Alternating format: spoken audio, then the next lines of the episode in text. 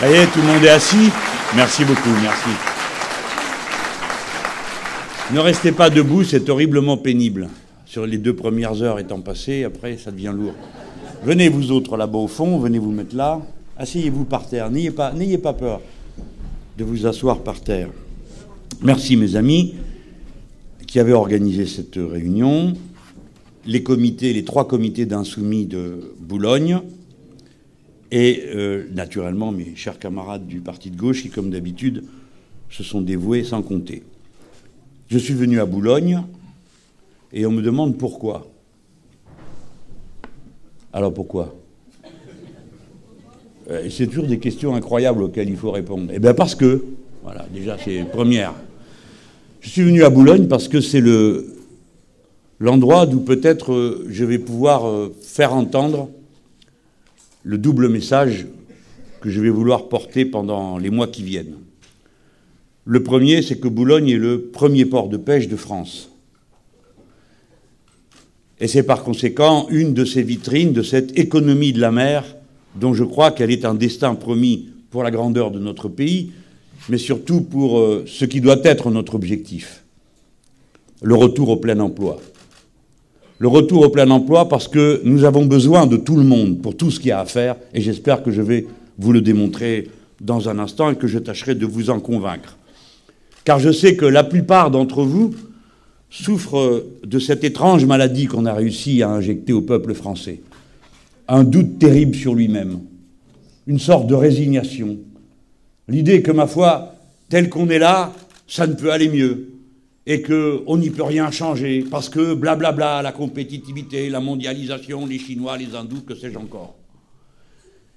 Et ce grand peuple, si riche de culture, de savoir-faire, d'énergie, est là, les bras ballants, maugréants, rageants, misérants, et c'est à peine s'il sait encore nommer son ennemi. Celui qui est la cause de tous ces malheurs. Et on lui souffle à l'oreille que c'est celui-ci, celle-là, qui n'a pas la bonne religion, qui n'a pas la bonne couleur de peau, ou qui ne croit pas comme il devrait croire. Et ce poison a gagné le pays. Si bien qu'en une nuit, hélas horrible, on peut retourner toutes les mentalités. Et que ce qui paraissait évident la veille, à savoir que la première question qui se pose, c'est comment vivre? Comment vivre dignement de son travail, de sa contribution au bonheur de tous? On passe à autre chose qui est un registre de haine et de peur. La peur est le nouveau lien social que le capitalisme a inventé pour rassembler les sociétés. Là où gouvernait hier la tendresse, la fraternité, le goût de bien faire, où ce qui semblait important c'était d'être solidaire, d'aimer, eh bien, ce qui dorénavant serait décisif, c'est d'avoir peur. Et toujours plus peur. Et peur de tout. Peur du lendemain, peur de son voisin. Peur, peur, peur. La peur est le lien social de ce monde dans lequel nous vivons. Et ça, ça ne peut pas durer. Vous n'irez nulle part comme ça, les gens. On ne peut pas vivre dans la peur. On ne fera rien de bon si on continue comme ça. Première raison, c'est donc cette vitrine de l'économie de la mer, que Boulogne est déjà et doit être davantage dans le futur. Vitrine aussi du gâchis c'est ici qu'on devait faire un parc d'éoliennes en mer. Et que tout soudain, sans qu'on sache pourquoi, et en suspectant je ne sais quel obscur règlement de compte entre socialistes, il paraît que ce serait à Dunkerque. Je n'ai rien contre Dunkerque et je n'ai rien à dire contre un parc d'éoliennes à Dunkerque, sauf que c'est à Boulogne qu'on avait prévu de le faire et que c'était prêt. Tandis qu'à Dunkerque, rien n'est prêt. Boulogne donc, symbole de l'absence absolue d'ambition pour l'économie de la mer qui est celui du gouvernement et d'ailleurs de ceux qui l'ont précédé. Enfin, un autre symbole, plus douloureux. Je sais que vous n'aimez pas parler de ça. Parce que vous avez honte de vous-même. Et vous avez tort. C'est la pauvreté. Un tiers de la population de cette ville vit sous le seuil de pauvreté. Il faut débarrasser la pauvreté de la honte qui s'attache à la pauvreté et aux pauvres eux-mêmes. Il faut assumer le fait que vous n'êtes pas responsable de cette situation. Vous n'en êtes pas coupable. Il ne faut pas accepter le racisme anti-pauvre qui frappe avec une telle violence à la une de ces journaux où on dit qu'ils sont des assistés. Ce n'est pas vrai. Personne ne gagne plus sans travailler qu'en travaillant. Ce n'est pas vrai. C'est un mensonge qui est destiné à vous dresser les uns contre les autres et surtout à faire oublier que c'est une marée humaine que cette pauvreté. Ce n'est pas quelques cas comme on a pu connaître à la génération précédente quand il y avait le plein emploi. Ce sont maintenant par millions que les gens sont pauvres. Et la pauvreté frappe à tous les étages. Je vais vous en parler. Voilà pourquoi je viens à Boulogne. Je voudrais que ceux qui m'ont accompagné voient un endroit qui est beau, un endroit où les gens sourient, bien sûr, mais qui porte comme une vitrine ce que je viens d'évoquer.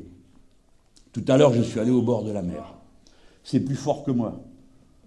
Peut-être que vous le savez, mais je suis né au bord de la mer. Mieux que vous, hein.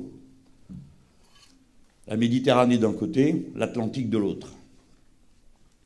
Et j'ai senti, comme vous tous, chaque fois que vous passez sur le bord de la mer, comment le cœur et l'esprit s'envolent.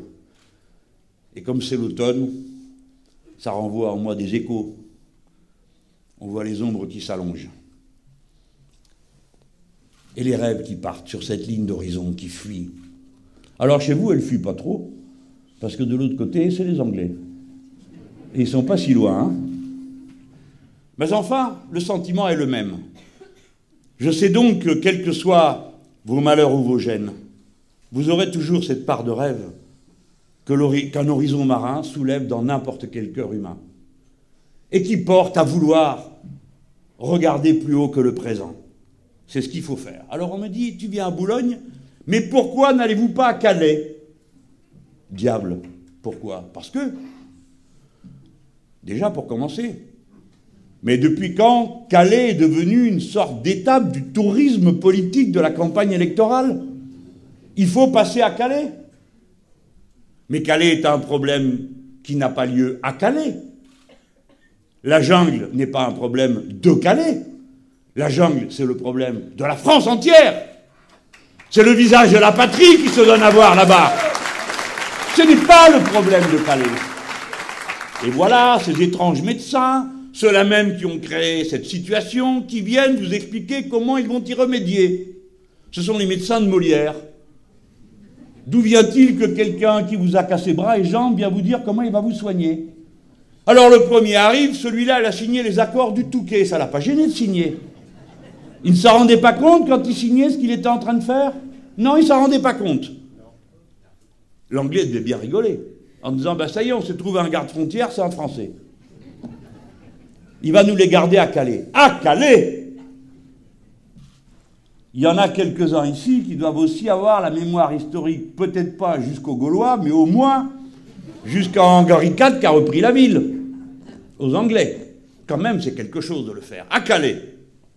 Donc celui-là a créé le statut de garde-barrière. Et l'autre, qu'est-ce qu'il a fait Le suivant?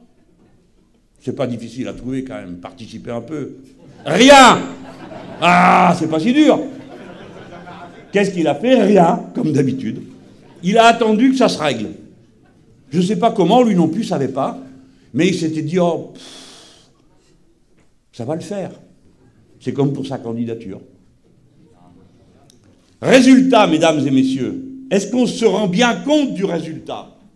Une ville a poussé. Que l'on dise qu'il s'agit de 6 000 personnes ou de 10 000, en France, c'est une ville, une petite ville, mais une ville. 10 000 personnes.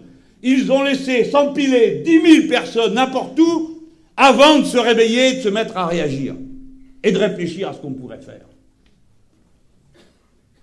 Il a fallu d'abord qu'ils acceptent sans le dire l'argent du Royaume-Uni pour construire un mur. Un mur Nous qui avons fait de telles célébrations sur la fin du mur de Berlin, à partir de quoi commençait la joie et le bonheur pour tout le monde, eh bien nous sommes en train d'en construire banalement, comme tant d'autres pays, les États-Unis d'Amérique et quelques autres en construisent, chaque fois qu'il y a un problème, un mur pour empêcher les gens de passer, pour les séparer d'entre eux.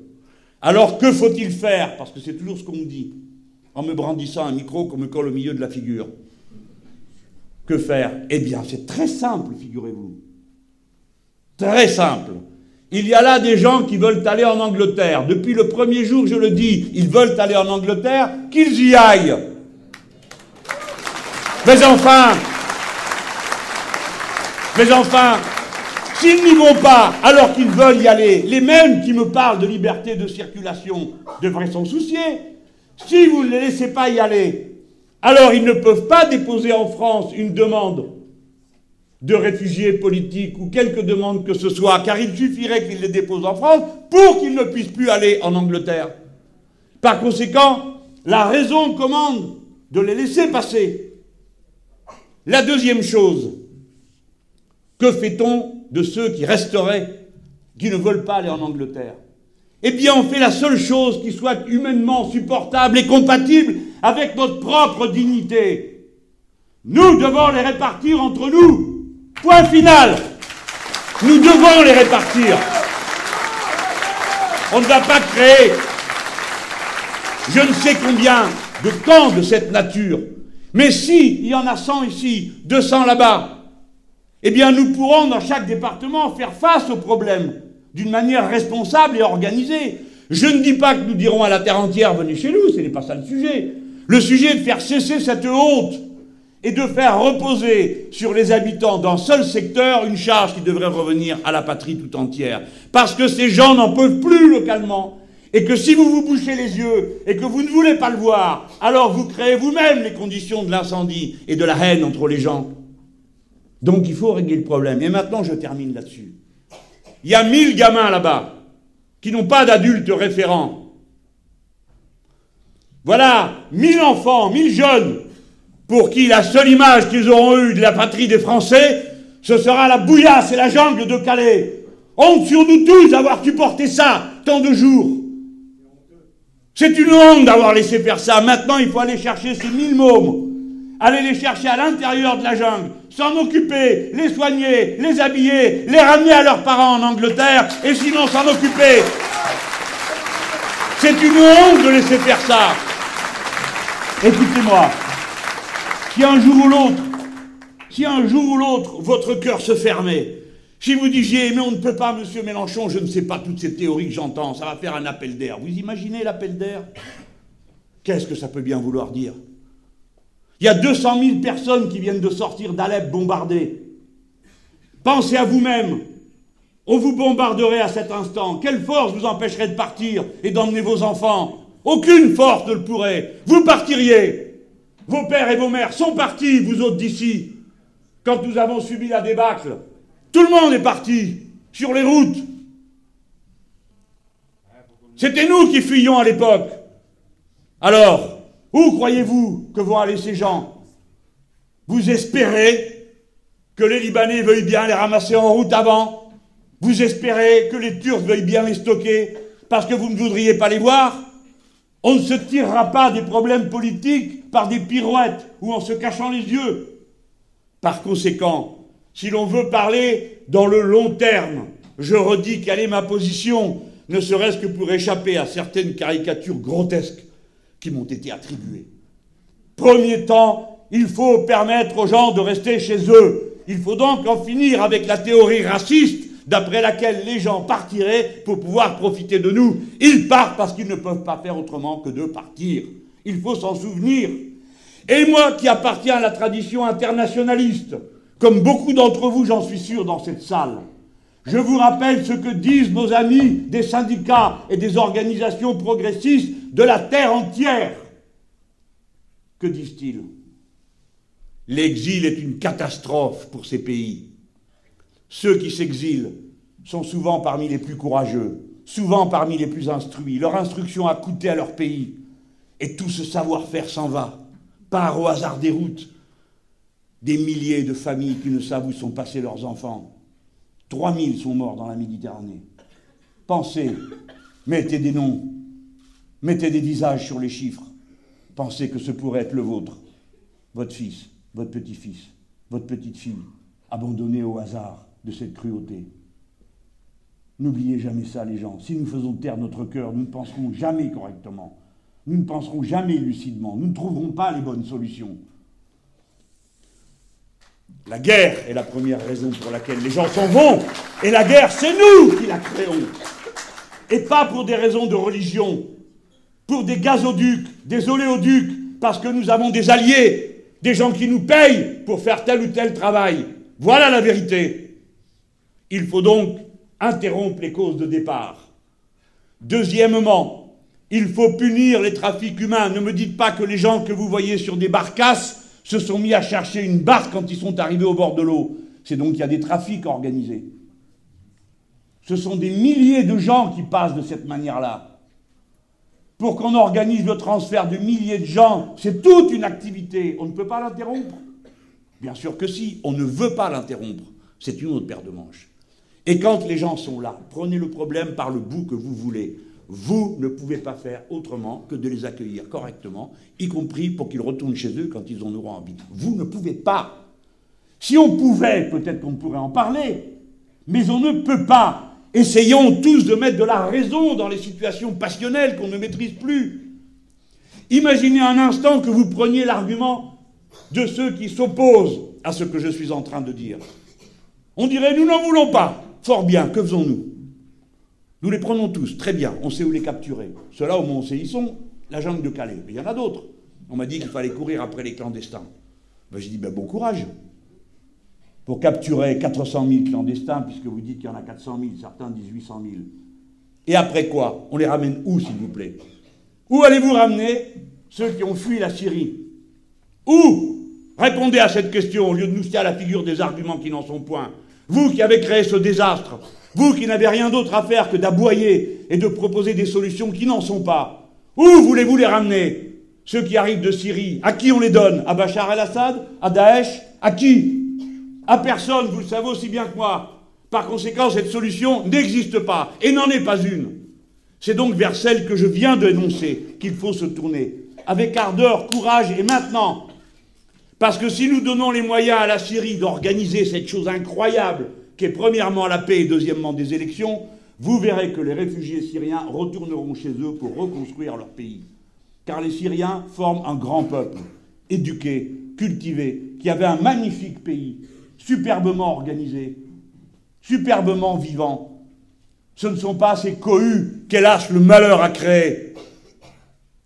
Ces gens sont nos semblables. Et nous autres, notre tâche dans l'histoire, quoi qu'il arrive, c'est que nous continuerons à témoigner de la similitude des êtres humains et de leur égalité en droit les uns par rapport aux autres, même quand c'est difficile à faire respecter. Alors, ces problèmes, vous allez les avoir. Je suis venu là parce que je suis en campagne électorale pour la présidentielle de 2017 et vous êtes venu ici pour la même raison.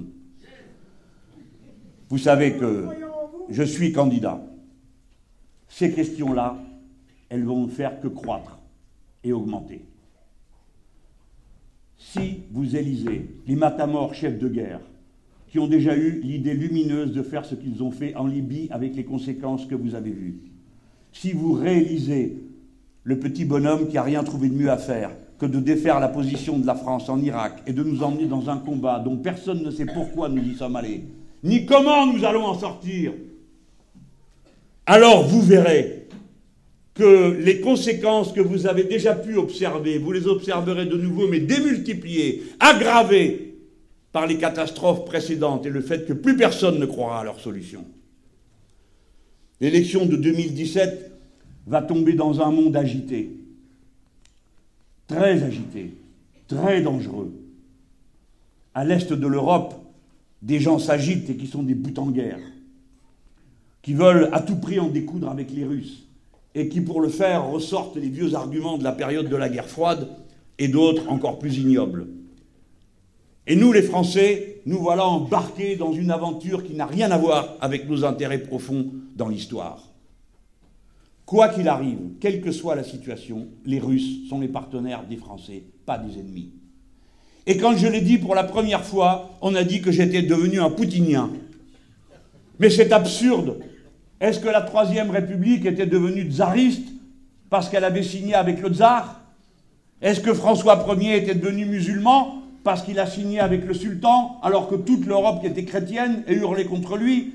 Il y a les intérêts permanents de notre pays, notre façon traditionnelle d'être. Et je termine. Sur ce point, pour ne pas allonger mon discours qui est déjà prévu fort long et qui déjà ne suit plus son cours, nous ne pouvons pas continuer à être embarqués sur le char de guerre des États-Unis d'Amérique. Nous n'avons rien à faire dans l'OTAN. Nous ne sommes pas d'accord avec l'installation des bases militaires en Pologne, en Lituanie et ailleurs pour faire la guerre aux Russes. La France n'est pas une nation occidentale au sens de l'Occident tel que le comprennent les États-Unis d'Amérique, qui inclut des Occidentaux aussi peu convaincants que les Japonais. Nous sommes une nation universaliste, présente sur les cinq continents. Notre plus longue frontière est avec le Brésil et non avec l'Allemagne. Par conséquent, la France doit être le pivot d'une nouvelle alliance mondiale, altermondialiste, dont l'unique objet serait le respect de la souveraineté des peuples et l'application des conventions et des normes de l'OIT et de l'ONU, qui est la seule référence du droit international qui est préalable à l'usage de la force, tandis que maintenant on use de la force d'abord et on discute après. Il faut se cramponner à ce principe politique. La France peut le faire. Nous sommes membres du Conseil de sécurité et nous sommes présents sur les cinq continents. Donc nous pouvons le faire. C'est pour vous dire, ce n'est pas un petit choix qui arrive là. Je vous ai dit il y a un instant, il y aura 250 millions d'immigrés climatiques. Imaginez-vous, ça n'est pas le million qui vient d'arriver là. 250 millions. Toutes les frontières du Sud vont être bouleversées, car si vous ne le savez pas, c'est d'abord au Sud qu'a lieu le grand déménagement. Et par conséquent, si on n'y remédie que par la force, ce sera un très grand désordre sur toute la planète. Il faut donc des forces stables sereines qui savent où on peut aller et qui utilisent la position de la France pour faire avancer cet ordre. C'est pas tout.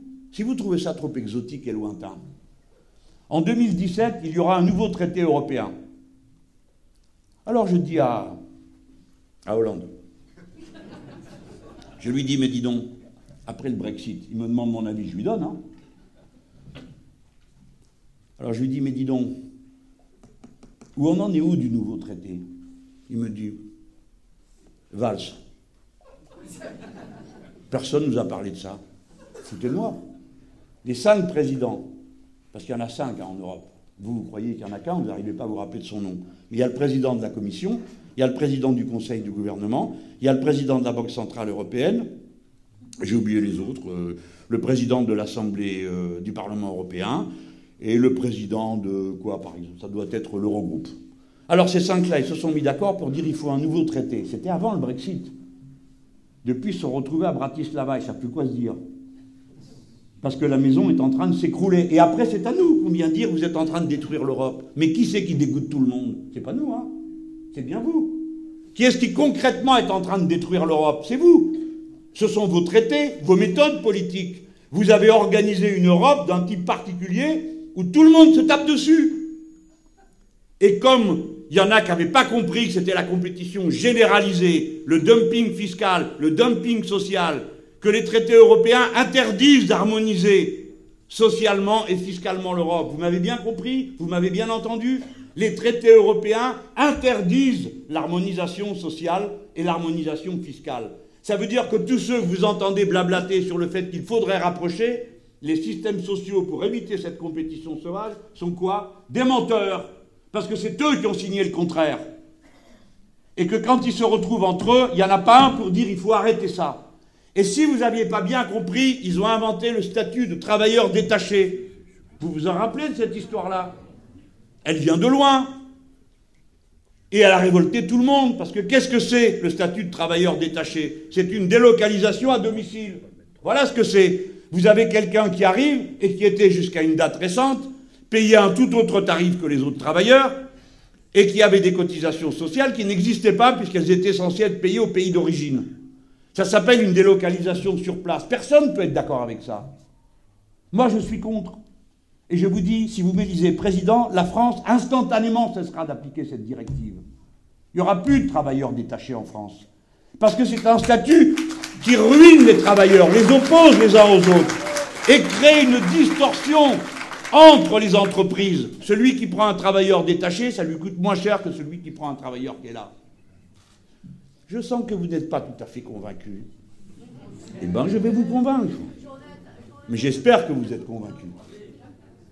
Ces travailleurs détachés, un nouveau statut, une nouvelle directive a été présentée. Et dans la nouvelle directive, qu'est-ce qui est dit? S'il y a un travailleur détaché, il doit être payé comme les autres. Parfait. Il a droit aux mêmes horaires que les autres. Parfait. Au passage, on apprend que ce n'était pas le cas avant.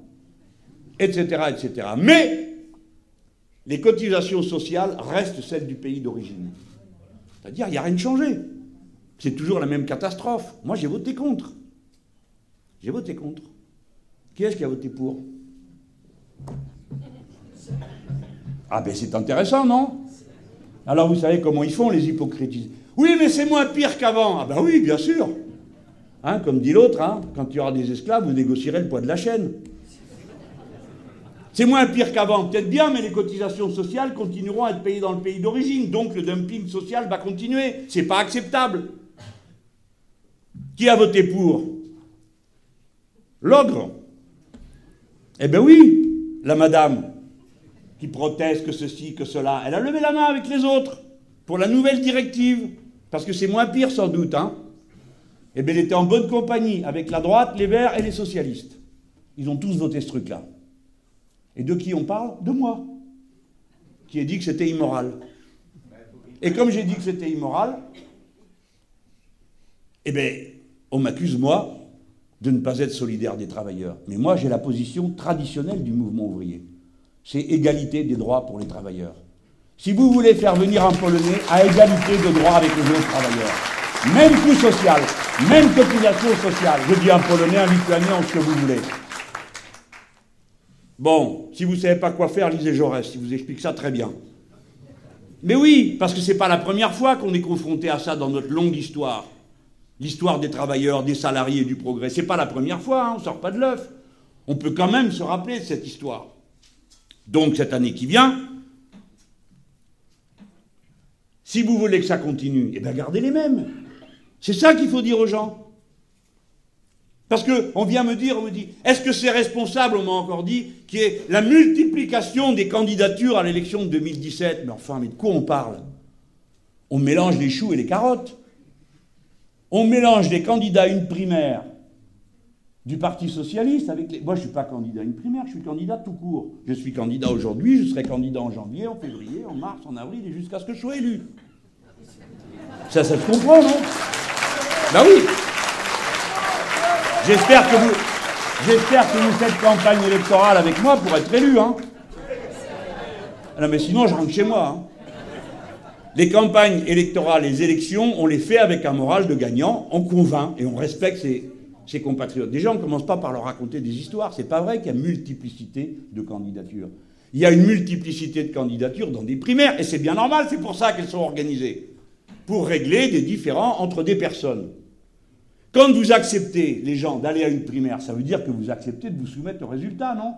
Enfin, la loyauté, ça existe quand même, ça peut exister. Si je vais à la primaire, je me soumets au résultat. Et je n'ai pas confiance et je ne veux pas jouer ce que nous représentons politiquement, ce que vous représentez politiquement, parce que certains d'entre vous dans cette salle ont déjà voté pour moi. Pas pour moi, mais pour des idées, pour un programme. Et ils n'ont pas envie qu'on passe tout ça par-dessus bord parce que Jean-Luc Mélenchon aurait trouvé plus confortable d'aller dans une primaire et puis à la fin, bon, non. Nous défendrons ces idées et nous allons les défendre pendant une longue période parce que le programme politique que nous portons, ce n'est pas un programme de communication, c'est un programme pour la longue durée de la vie de notre pays et du reste de l'Europe. Quand je vous parle de planification écologique, ce n'est pas pour huit jours. C'est parce que si vous ne faites rien, la catastrophe va arriver. Et donc, mon devoir, comme vous le savez, parce que vous partagez cette conviction avec moi, c'est que c'est maintenant qu'il faut s'y mettre. Et que plus on tarde, plus on perd de temps, et plus on rend le problème compliqué à régler. Donc, mes amis, c'est pas vrai qu'il y a multiplicité de candidats. Alors, si vous en trouvez qu'il y a trop de candidats à la primaire, ben faites des primaires pour savoir qui a le droit d'aller à la primaire. C'est grotesque à la fin. Donc, il y a des candidats à la primaire et des candidats devant les électeurs. C'est mon cas. Bon, là c'est pareil. Je sens que vous avez un doute. Je vous explique. Regardez bien. En 2012, qui vous aviez comme candidat? Un du PS un de je parle parce qu'on me met à chaque fois dans la même case de la gauche, pourquoi pas. Un de lutte ouvrière, un du NPA, un vert et moi. Bon. Alors en janvier, qu'est-ce que vous aurez? Un vert, un du NPA, un de lutte ouvrière, un PS et moi. Ça vous a empêché la dernière fois de battre M. Sarkozy? Non. Alors cette fois-ci, c'est moi qui devrais aller participer à cette histoire. On me dit rassemblez-vous. Ah, mais si vous voulez. Mais je vais vous poser, c'est après, c'est vous qui allez devoir prendre la décision. Supposez que je le fasse. À quel prix je le ferai? C'est pas un jeu, c'est pas un PMU. Il s'agit de l'avenir du pays, non? Alors très bien, je commence. En 2017, il, il va y avoir un traité européen. Vous êtes pour que continue le pouvoir de la Banque Centrale Européenne indépendante Moi non. Pépère, oui. Voilà. Il va y avoir le grand accord entre les États-Unis d'Amérique et l'Europe. Vous êtes d'accord pour le signer Moi non. Sarkozy oui, Monsieur Hollande oui. Alors, on se met tous dans le même sac? Parce qu'on aurait peur de Madame Le Pen, je vais en dire un mot. Et sinon, avant, vous avez le CETA, c'est un accord avec le Canada. La même chose, un marché unique, liberté d'entreprendre et de circuler, avec des normes qui ont été discutées, dont une qui est une honte pour tout le monde. C'est que dorénavant, une firme multinationale peut porter plainte contre un État devant un tribunal qui n'est pas celui de la, nation concernée, ils ne se soumettront pas à la loi du pays concerné, ils se soumettront à un tribunal qui, lui, fera, à partir des jurisprudences commerciales anglo-saxonnes, prendre des décisions. C'est un tribunal d'arbitrage. Ce n'est pas un tribunal qui applique la loi. Vous comprenez? Alors je vais vous expliquer pourquoi ce truc est si pervers. C'est d'abord parce que ça fait comme si toutes les lois que vous avez pu voter par vos représentants ne servent plus à rien. Eh bien, ça s'appelle un viol de la souveraineté du peuple de faire ça. Mais c'est pas tout. C'est qu'avant que vous votiez la loi, vous avez quelqu'un qui vient et qui vous tire la manche. Et qui vous dit Faites pas ça, monsieur le président, monsieur le premier ministre, faites pas ça. Parce que sinon, la compagnie machin chose va nous faire un procès. Et voilà comment ça se passe. Et voilà comment le Canada se retrouve en procès parce qu'il a interrompu la prospection du gaz de schiste. Et voilà comment l'Australie se trouve en procès parce qu'elle a fait une campagne anti-tabac. Et voilà comment le gouvernement allemand est en procès parce que le gouvernement a décidé d'interrompre les centrales nucléaires, en procès avec chaque fois les grosses entreprises qui disent Ah, vous avez changé la loi, donc vous nous avez fait perdre de l'argent, donc vous nous le devez. Ce qui est absurde, parce que précisément, s'ils ont perdu de l'argent, c'est parce qu'ils n'ont pas fait. Et donc ils demandent de payer quelque chose qu'ils n'ont jamais fait. Vous comprenez? Voilà ce que c'est. C'est ça les multinationales qui gouvernent le monde. C'est ça le capitalisme de notre époque. C'est pas ce qu'on vous raconte la liberté d'entreprendre qui fait que l'un ou l'autre d'entre vous, qui un matin ont une idée géniale, se lance et crée une entreprise, waouh, formidable, devient milliardaire. D'ailleurs, M. Macron dit que c'est un rêve d'être milliardaire. Moi, je pense que ce n'est pas un rêve, c'est un cauchemar. C'est immoral d'être milliardaire, vous savez. À quoi ça sert quand on a un million d'en vouloir deux? Et quand on a deux d'en vouloir trois Et quand on a quatre d'en vouloir cinq Et quand on a six d'en vouloir sept Et ainsi de suite, jusqu'au milliard. Où est la morale? À quoi sert cette accumulation? Est-ce que seulement quand on regarde le milliardaire, on lui voit une tête tellement heureuse qu'on dit Ah, ça va vraiment, ça doit devoir la peine? Vous avez vu la pauvre Madame Bettencourt? Eh bien, qui est-ce qui a envie de vivre comme ça avec les loufias qui écoutent ce que vous racontez et toute la famille qui est là à conspirer contre vous? C'est ça le bonheur? Je vous fais rire pour que vous riez, que vous compreniez. Ce monde est immoral. Nous avons le droit de dire que nous croyons à une certaine morale de l'existence. Et cette morale, c'est le partage, c'est ne pas se gaver, ne pas accumuler. Et quand on a, et qu'on est en état, comme c'est mon cas, alors la morale, ça peut pas être profite et tais-toi. Puisque tu peux, alors il faut te mettre au service des autres et de la lutte commune pour l'égalité. Voilà ce que doit faire celle et celui qui peut. Alors, J'espère que vous avez bien compris que cette histoire de multiplicité des candidats, c'est juste pour occuper la galerie. C'est pour avoir quelque chose à raconter. À la fin, il n'y aura qu'un seul candidat socialiste. Il n'y aura qu'un seul candidat des. Et moi, je serai encore là. Et je le suis parce que je porte la continuité du travail que nous avons commencé. Parce que je n'ai pas accepté de tomber dans cette machine à déchiqueter qui était cette fumeuse primaire il y avait là toutes sortes de gens qui bavardaient, qui étaient là au premier rang, il y en avait, ils étaient là expliquer pourquoi il fallait décider, tout. Huit jours après, je les retrouve au gouvernement.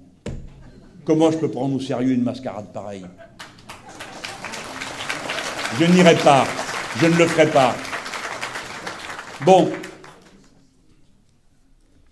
Je vous passe le reste parce que ça m'ennuie de continuer à parler de ça. Je viens sur ce qui nous intéresse. C'est cette affaire de pauvreté. Vous savez, quand on fait une campagne électorale, ça ne peut pas être simplement d'aller voir devant des salles des gens qui sont aussi intelligents que vous, et souvent plus, ou qui sont aussi cultivés, et parfois plus, et pour leur dire, il n'y a rien au-dessus de moi. Parce que ce n'est pas vrai. Moi, j'ai déjà dit à plein de gens que je n'étais pas mélanchoniste. Je le connais de près, et c'est sans doute pourquoi je ne le suis pas. Nous défendons ensemble des idées. Mais nous allons faire, si vous décidez de faire campagne avec euh, les insoumis, nous devons faire une campagne instructive. Il faut qu'à la fin de la campagne, quel que soit le résultat, des consciences aient été éclairées, des gens aient appris, des problèmes étaient portés à la vue de tous qui jusque-là sont enterrés. Car le système a intérêt à enterrer tous les problèmes.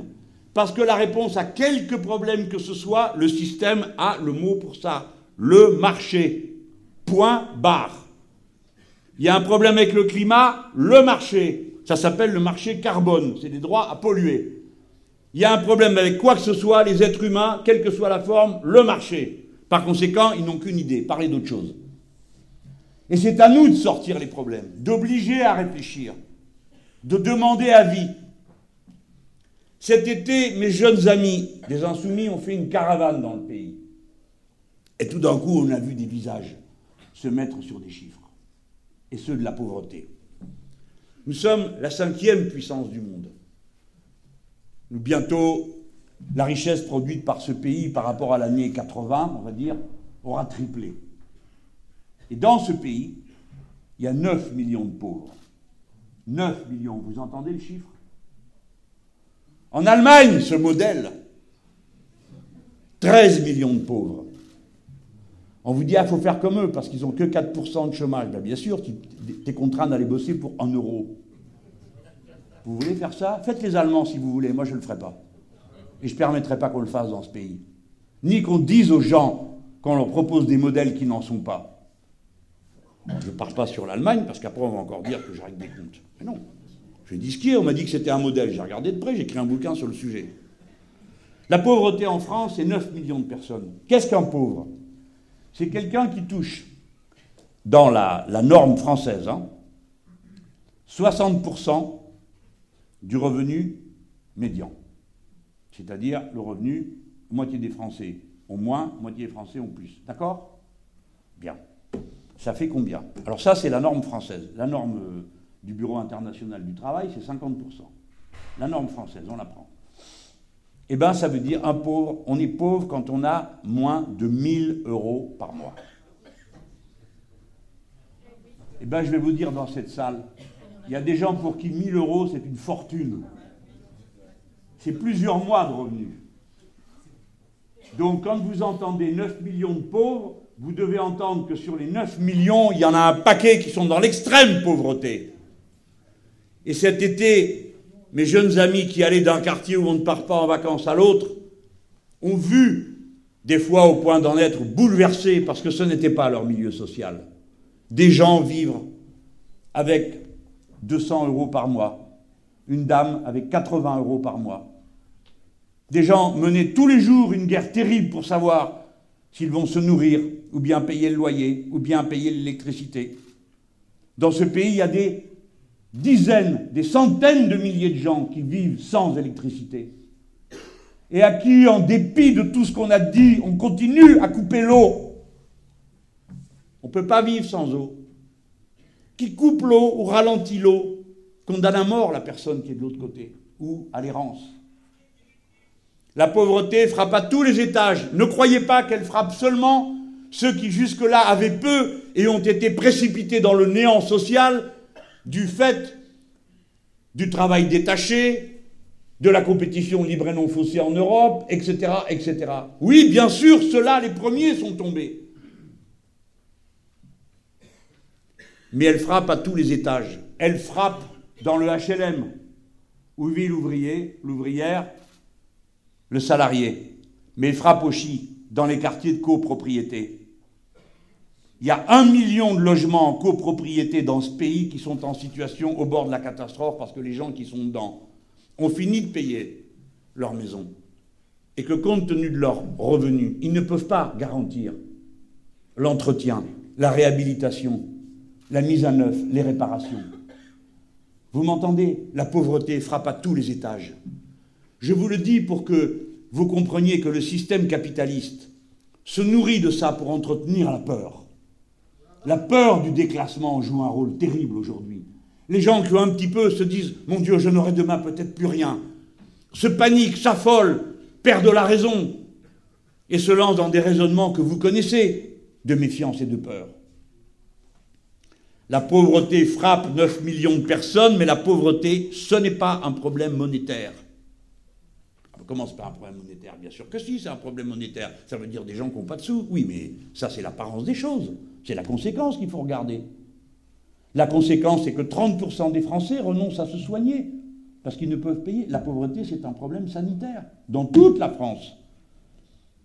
Un Français sur deux qui est au seuil, ou une Française, parce que c'est souvent une Française, au seuil de pauvreté, se plaignent de ne pas pouvoir se nourrir correctement et sont en instabilité alimentaire. 300 millions de repas distribués chaque année par les organisations caritatives. Des millions de gens qui ne mangent pas correctement dans ce pays. Des milliers de retraités qui attendent l'heure de la fermeture du monoprix pour aller dans la poubelle chercher ce qu'il y a à manger.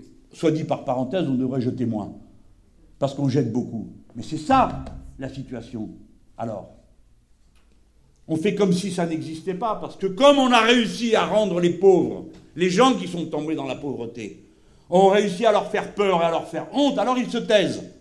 Et puis parce que ça ne se fait pas dans nos familles, ça s'est jamais fait de se plaindre. Nos anciens serraient les dents. Et on n'allait pas demander. Ça a toujours été comme ça, la culture populaire, contrairement à ce que croient les autres.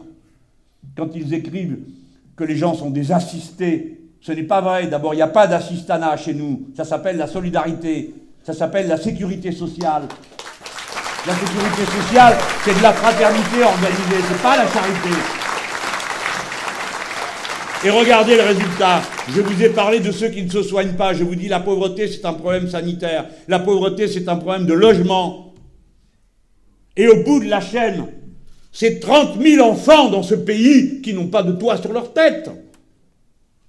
Une fois, j'ai dit 31 000. Aussitôt, quelqu'un a dit il exagère, il n'y en a que 30 000. Eh ben oui, ah bah, attendez, une information digne, hein, euh, c'est précis. Comme on m'a dit l'autre soir, vous avez vu l'émission là? Comment elle s'appelle cette femme? J'ai oublié son nom. Elle dit euh, Ah ben monsieur Mélenchon, il faut quand même donner des chiffres précis parce que c'est important quand même, il y a 2100 000 milliards de dettes. Vous n'avez pas entendu ça? Eh bien, c'était On n'est pas couché. La pauvre, elle était complètement perdue. Elle a dit le chiffre précis de 2100 000 milliards. Ouais, ouais. Pourquoi pas? Donc, ça, c'est la situation. Il faut en parler. Il faut que ce soit posé sur la table comme un problème à régler. Pas avec des formules magiques, mais avec des, solutions concrètes. Je vous ai dit 30 000 gamins. 2 500 000 personnes sont illettrées dans notre pays. Illettré, ça ne veut pas dire analphabète, hein. dire qu'on a du mal à lire. Vous savez ce que c'est que la vie illettrée? C'est une galère. Et ce n'est pas des gens bêtes, hein, attention. C'est que soit l'habitude de lire s'est perdue, soit elle n'a jamais été acquise. Alors, on est 2 millions et demi. On peut pas, on peut pas régler un problème comme ça dans un pays comme le nôtre. Ben bien sûr que si. C'est pas une priorité. C'est pas plus important que d'aller aboyer comme ils le font sur le premier qui passe là pour l'accuser, lui dire qu'il est responsable de la faillite de la sécurité sociale, de je ne sais pas quoi, qu'il travaille pas assez, pas assez vieux, etc., etc. Bien sûr que c'est important, c'est ça la priorité. Alors, à qui vous allez demander de lutter contre la pauvreté hmm? Allez demander à Madame Le Pen. Ah ben, faudrait savoir, non? Il y en a qui me disent qu'elle parle aux ouvriers, qui aussitôt entendent la musique de ce qu'elle raconte. Ben dis donc, ils ne doivent pas avoir des oreilles, leurs oreilles doivent être pires que les miennes. Hein. Alors on dit qu'il faut lutter contre la pauvreté, tout ce qu'on trouve à faire, c'est d'aller raboter aux gens le peu qu'ils ont. Vous les avez vus dans la loi El Khomri? Ils mettent les heures supplémentaires qui étaient à plus 25%, on peut les descendre à 10. On peut, hein, on n'est pas obligé, bah tiens. bah non, non, bien sûr, on discute, hein. C'est comme ceux qui disent, bah oui, c'est la discussion dans l'entreprise. Vous discutez dans l'entreprise, vous. Vous allez voir le patron, vous lui dites, dis donc Marcel, j'aurais besoin euh, ce mois-ci 3 ou 4 heures supplémentaires, là. Ça tirait? Oui, bien sûr, ça ne se passe pas comme ça, vous n'avez jamais décidé de vos heures supplémentaires. Alors là, les gens, ils ont leur, leur petit plus 25%, quick, on leur prend la moitié.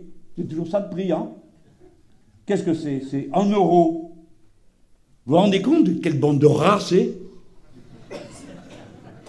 De 35 à 39, c'est 4 heures. Ils vont prendre dans la poche de celle ou de celui qui travaille, qui souvent n'a pas un temps complet, et pleure pour avoir un temps complet, qui est payé au SMIC, c'est pas beaucoup. Et des fois, c'est un, deux ou trois boulots. Ah, et que vous partez de la maison, et puis vous revenez le soir, et entre-temps, vous avez eu deux de gros décrochages horaires, vous pouvez ni rentrer ni rester. C'est ça la vie de plein de gens dans ce pays. Et bien cela, hop, on leur prend un euro. Ben c'est normal, hein, des pauvres, il y en a plus que des riches, donc euh, ça fait des tas à la fin. Un euro à celui-ci, 80 centimes à l'autre. Voilà comment ils sont. Et eux, ils se gorgent. Record d'Europe des millionnaires.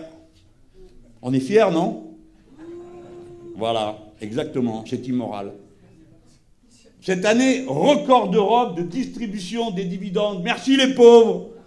Vous avez cotisé pour 40 milliards d'aides et d'impôts, le pacte de responsabilité. Alors ils ont pris l'argent et qu'est-ce qu'ils ont fait avec?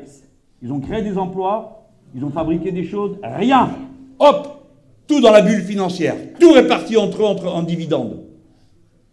Mais essayez de me démontrer le contraire. Pourquoi ils ne veulent jamais parler de ça avec moi? Pourquoi on ne peut pas parler de ça dans un débat? Pourquoi je suis sans cesse, on me demande ce que je pense de machin, de trucs, de bidules, etc. On ne me dit pas, pourquoi on ne nous met pas ensemble sur une table à dire, bon, on va parler de la pauvreté, quelqu'un va faire le bilan, pas M. Langlais raconte n'importe quoi, mais quelqu'un de sérieux, je veux dire un économiste, qui dira, M. Mélenchon, vous avez exagéré, il n'y a pas 31 000 enfants, il y en a que 30 000. Euh, bon, voilà, il n'y a pas 6 euh, millions de personnes qui ne mangent pas bien, il n'y en a que 5 millions 500 000. Bon, tout va mieux que prévu et que j'avais raconté. Et puis on dirait, on confronterait. Alors donc, Madame Le Pen, qu'est-ce qu'elle a dit aux ouvriers qui, paraît-il, l'écoutent avec amour et attention? Elle est pour qu'on passe à 39 heures, payé 39. Vous avez compris? Les 4 heures supplémentaires,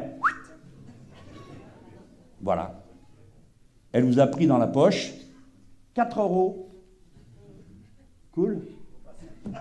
Et vous êtes content parce que grâce à elle, vous pouvez maudire les Arabes. Ah, ça a un prix, hein Voilà, c'est tout. Voilà le prix de la haine. Il y a un prix, comme il y a un prix au malheur.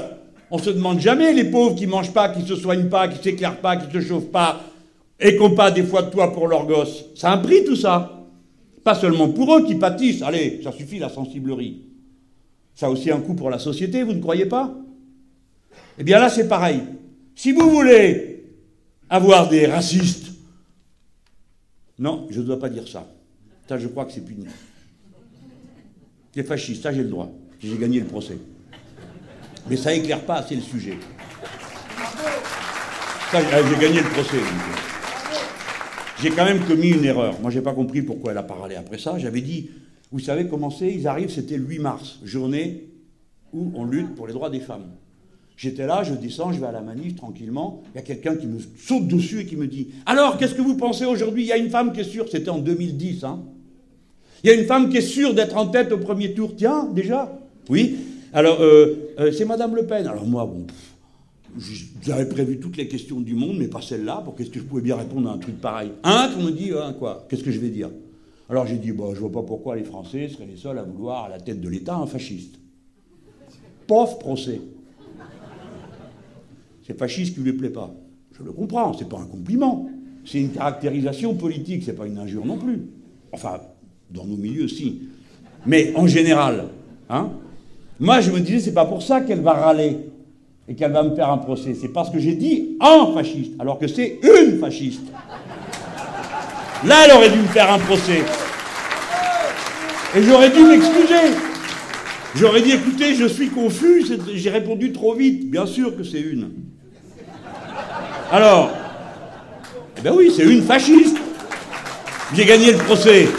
Je peux le dire. Bon, franchement, c'est juste pour mettre un peu de détente dans ce tableau noir, parce que la caractérisation ne fait rien avancer. Ce qui fait avancer, c'est que vous sachiez à qui vous avez affaire. 39 heures payées 39 égale 5, 4 heures supplémentaires qui ne seront plus payées du tout. Et ça, c'est la même chose que M. Sarkozy, parce qu'il propose la même chose. Et ensuite, elle dit que la retraite, c'est à 60 ans, mais à condition d'avoir payé 40 annuités. Alors vous autres, là, qui faites les malins, êtes assis là en bas, comme vous commencez pas à travailler avant 23 ans, et que M. Hollande vous a déjà collé sur le dos 43 annuités, ça veut dire que vous n'arrêterez pas avant 66, si vous avez du bol. Vous arrêterez avant 66, il y a une condition pour arrêter avant 66. Laquelle? Voyons si vous suivez. Eh bien, il y en a une qui est simple, c'est que je sois élu, allons, puisque c'est écrit dans mon programme. Bah ouais. Ils suivent pas. Ben ouais. Alors, Madame Le Pen, écoutez, où est-ce que j'ai fichu? Ce fichu papier parce que je veux vous le lire. Sur la retraite, voilà ce qu'elle a dit. Donc elle dit, alors comme les gens n'entendent pas bien, alors elle dit oui à 60 ans avec 40 annuités. Ça veut dire que si vous n'avez pas 40 annuités, vous ne pouvez pas arrêter à 60 ans. Vous avez tous compris ça, hein des cotes ou pas. Point. Donc vous continuez jusqu'à faire vos 40 ans. Alors elle dit, je vous le lis, je vois, ça sert à rien, mais je le fais quand même pour le plaisir. Elle dit ça sur la retraite. Je vais être très clair. En général, quand ça commence comme ça, c'est que la suite n'est pas. La première étape, dit-elle, c'est de recréer de l'emploi. Elle, elle ne dit pas comment, moi je vais vous dire comment. La deuxième étape, c'est de stopper et récupérer les dépenses exorbitantes de l'immigration. De la fraude sociale, oui, des patrons. Parce que la fraude sociale patronale, elle est considérable. Hein. vous faites rembourser les cotisations pas payées, il n'y a plus de trous. Bon, ça, elle ne le dit pas. Avant, c'était l'immigration. Bah, il aurait mieux faire attention, parce que l'immigration qui cotise, c'est ce qui permet d'avoir les comptes sociaux à peu près en équilibre. Enlevez-les de là, ça vous fait 12 milliards de moins, les gens. Hein. Je vous le dis quand même si vous avez besoin de nourrir les conversations à table. Euh, et la décentralisation anarchique, oui, elle pourrait s'en aller, puisqu'elle est conseillère régionale. Si malgré ça, si malgré ça, il apparaît que l'on ne peut pas maintenir notre système de retraite et accorder un départ à 60 ans, qui a toujours été subordonné dans notre esprit à la condition sine qua non d'avoir 40 ans de cotisation, vous avez entendu? Dites pas que j'ai compris, moi-même, je n'ai pas compris la phrase. Et moi, je l'ai devant moi. Alors, nous nous tournerons vers les Français en leur disant la vérité. Qu'est-ce qu'elle va vous dire, messieurs, dames? Elle va vous dire ça. Nous avons fait toutes les économies que nous devions faire, mais nous avons encore un système de retraite qui est en danger et fragile. Je crois alors que les Français accepteront les sacrifices qu'on leur demandera. Et bien voilà. Alors après, si vous en voulez, bon appétit. Mais venez pas me dire que ça, c'est une politique qui correspond aux intérêts des travailleurs et des salariés, parce que c'est pas vrai. C'est peut-être pour autre chose, mais pas pour ça. Bon. Alors nous, qu'est-ce qu'on peut faire? D'abord, on doit passer aux 35 heures, pour de vrai. Mes amis, écoutez-moi bien. Vous ne laissez pas bourrer la tête. Quand on. Écoute, déjà rétablir 35. Parce que ça, un mandat, c'est 5 ans. Bon. il faut que dans des tas de boîtes, il y ait la discussion pour voir si on peut passer à 32. Moi, je ne suis pas contre les 32 heures. Hein. mais je dois tenir compte de la psychologie de masse. Déjà, les gens, quand on leur dit 35 heures, il y en a qui s'évanouissent. En général, c'est les nôtres. C'est quand même incroyable. Des fois, je dis on va augmenter le SMIC. Le premier qui dit c'est pas possible, c'est un ouvrier. Je dis écoutez, c'est bon, quoi. Laissez faire les autres. Laissez les autres dire d'abord que c'est pas possible, je leur démontrerai. Là, il faut qu'on passe à 35 heures, mes amis, parce que les 35 heures ont été complètement détricotés. Les gens, ils ne travaillent pas 35 heures dans ce pays, ils travaillent 39 heures, un, un petit peu moins. Et le reste est censé être payé en heures supplémentaires. Quand ils vous enlèvent les heures supplémentaires, c'est fini, il n'y a plus de 35 heures. Quand l'heure supplémentaire est payée, 25% ou 10%, c'est à peu près le coût horaire du reste du temps. Donc c'est fini, il n'y a plus 35 heures. Il faut donc qu'on en vienne. Rappelez-vous de ça. Quand on a mis en place les 35 heures, on a créé 450 000 emplois. c'est la période de plus grande création d'emplois, pas ces 450 000 autres, mais tout le reste, hein, la, la période de plus grande création d'emplois de tout le siècle. Alors il faut arrêter de dire que c'est la catastrophe à cause des 35 heures. Ce n'est pas vrai. C'est l'inverse. Nous avons fait baisser le chômage, nous avons remis toutes les caisses en équilibre parce que un million de personnes sont retournées au travail. Et quand vous mettez un million de personnes qui retournent au travail, les cotisations permettent de rééquilibrer tous les comptes. Et comme vous n'avez plus à dépenser pour combler le trou, eh bien vous pouvez dépenser pour faire autre chose. Autrement dit, le bonheur social, ça contribue au bonheur économique. Voilà la démonstration qu'il faut sans arrêt faire à propos de la réduction du temps de travail. Car elle est inéluctable. La quantité de travail nécessaire pour produire la masse de richesse que nous avons dans ce pays diminue du fait des facteurs qui sont des facteurs qui devraient être positifs. Que la machine vienne soulager la peine du travailleur, du salarié. Que l'informatique vienne accélérer les processus qui nous permettent de connaître, organiser, comprendre. Mais tant mieux, bon sang on va pas s'en plaindre. On va pas dire, ah, il faut retourner la pelle, la pioche. Mais il faut répartir le temps libéré honnêtement et répartir donc par conséquent la charge de travail sur tous ceux qui peuvent l'accomplir. Et dans ce pays, on a des milliers de gens formés, éduqués, qui savent faire des tas de choses. D'autant que moi, je vais les réquisitionner tous. Et je vais vous montrer comment. Mais d'abord, je termine. Il faut vite s'occuper des gens. Si nous gouvernons le pays, il faut vite s'occuper des gens. Pas faire euh, des démonstrations et des gesticulations. D'abord ramener la masse du peuple français pour qu'il puisse être citoyen, donc aller voter. Mais pour qu'ils soient citoyens, il faut aussi qu'ils récupèrent leurs droits sociaux. Et nous, les premières choses que nous devons faire, c'est pas très électoraliste hein, de parler comme ça, c'est tendre la main à tous ceux qui ont besoin qu'une main se tende. Voilà ce que nous, nous savons faire. Ça veut dire que les premiers mètres cubes d'eau, les premiers kilowattheures, ils doivent être gratuits. Parce que personne ne peut vivre sans électricité et sans eau. Les frais médicaux, ils doivent être remboursés à 100%. Assez d'économies de bout de chandelle. Quand quelqu'un ne va pas se soigner au début de la maladie, il ira après quand il sera très malade. Mais il sera encore plus malade que si vous l'aviez soigné à temps. Il faut que les gens puissent se soigner. Pour qu'ils puissent se soigner, il faut qu'ils soient remboursés à 100%. Et cela inclut des objets qui ne sont pas du luxe, comme les lunettes ou les appareils auditifs. Il ne faut pas qu'il y ait une seule personne dans ce pays, écoutez bien, dont le niveau de vie, le niveau de vie, soit inférieur au seuil de pauvreté. Personne. Combien ça coûte À chaque fois, on dit combien ça coûte? Personne ne va me dire combien ça rapporte. Hein. C'est curieux, ça rapporte. Ils n'ont pas l'air de comprendre que des gens heureux, ça rapporte. Que le malheur a un coût. Bref, je ne veux pas recommencer ma démonstration. Combien ça coûte? On a pris une grosse cuillère, hein, faut pas que je puisse être accusé de sous-estimer les coûts. Il y en a pour 10 milliards. Ouf Je vous vois déjà, vous êtes mal. Déjà, vous n'arrivez pas à mettre les comptes euh, à la fin du mois. Vous faites partie de tous ces gens qui, euh, à la fin du mois, disent, et encore, moi je pense qu'ils bluffent, hein, ils disent qu'à la fin du mois, il leur reste 10 euros pour les loisirs, les spectacles et les économies. J'en connais une paire, moi, euh, à la fin du mois, il y a déjà un bon moment qu'ils sont déjà dans le rouge. Hein. C'est dire, vous le savez bien comme moi. 10 milliards, qu'est-ce que c'est? Il faut que vous ayez un ordre d'idée, sinon vous ne savez pas ce que ça veut dire. Dans un pays qui produit 2100 milliards hein, de biens et de richesses, on parle de 10 milliards là, à distraire pour euh, les pauvres gens. Eh bien, cette somme, c'est le quart, vous m'entendez? Le quart de la somme qui a été donnée gratuitement, sans contrepartie et sans aucun contrôle au grand patronat de ce pays dans le soi-disant pacte de responsabilité. Eh bien, sur 40 milliards, je pense qu'on peut en prendre 10 pour les donner aux gens pour qu'ils puissent avoir une vie digne. Et je vais vous dire comment on y retrouvera notre compte tous. Parce que les gens qui vont mieux, l'argent que vous allez leur donner, ils ne vont pas se demander à la fin de la soirée en famille s'ils vont aller le placer dans telle ou telle action. Ils vont consommer avec. Eh bien oui. Et donc ça repart dans le circuit. Ça fait travailler d'autres ça crée de l'emploi, ça crée de la taxe, ça crée du revenu. Bon, ce soir, je ne vais pas vous parler de ce qu'il faut plus faire, c'est-à-dire des consommations auxquelles il va falloir que les Français renoncent pour passer à d'autres consommations. Mais pour passer à d'autres consommations, il leur faut de meilleurs revenus. Il faut arrêter la malbouffe dans ce pays. Il faut absolument arrêter ça. C'est elle qui déclenche les crises d'obésité. C'est elle qui déclenche le fait que parmi les pauvres, comme ils sont pauvres, ils se nourrissent encore plus mal que les autres. Et que c'est là que vous avez les records d'ABC, de toutes les maladies, de diabète, d'obésité, plus dans ces catégories que dans les autres. Il faut arrêter la malbouffe.